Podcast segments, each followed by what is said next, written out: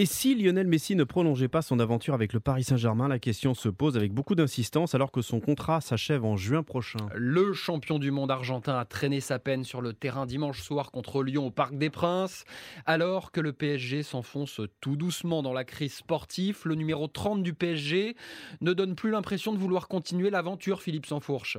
Oui, elles sont très loin, ces déclarations d'amour de l'après-mondial, quand le Qatar avait fait de sa prolongation une priorité. Trois mois plus tard, l'Argentin ne met plus un pied devant l'autre au Parc des Princes. Les sifflets recommencent à tomber des tribunes et son nom est cité partout, de Miami à l'Arabie Saoudite en passant par son ancienne maison Barcelone par l'entremise du vice-président Rafa Yuste.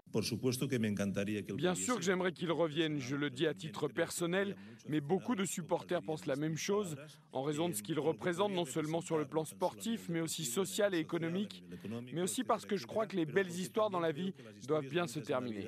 Des histoires de gros sous aussi pour un Barça ultra endetté et incapable d'offrir à son ancienne gloire l'équivalent de ce qu'il touche au PSG.